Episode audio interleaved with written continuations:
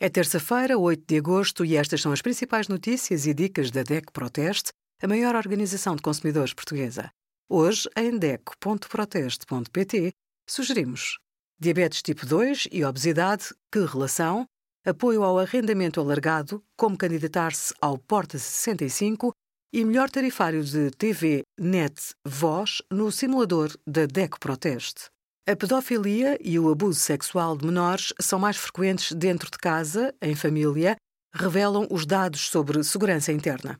Os pais e cuidadores devem estar atentos a alguns sinais. Por exemplo, horas a mais passadas na internet possibilitam e facilitam o contacto de crianças com adultos desconhecidos.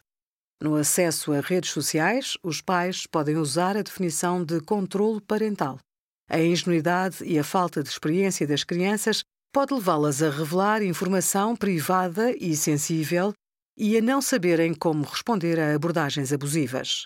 Por estes e outros motivos, ter especial atenção a comportamentos em casa e online é importante. Obrigada por acompanhar a DECO Proteste, a contribuir para consumidores mais informados, participativos e exigentes. Visite o nosso site em deco.proteste.pt.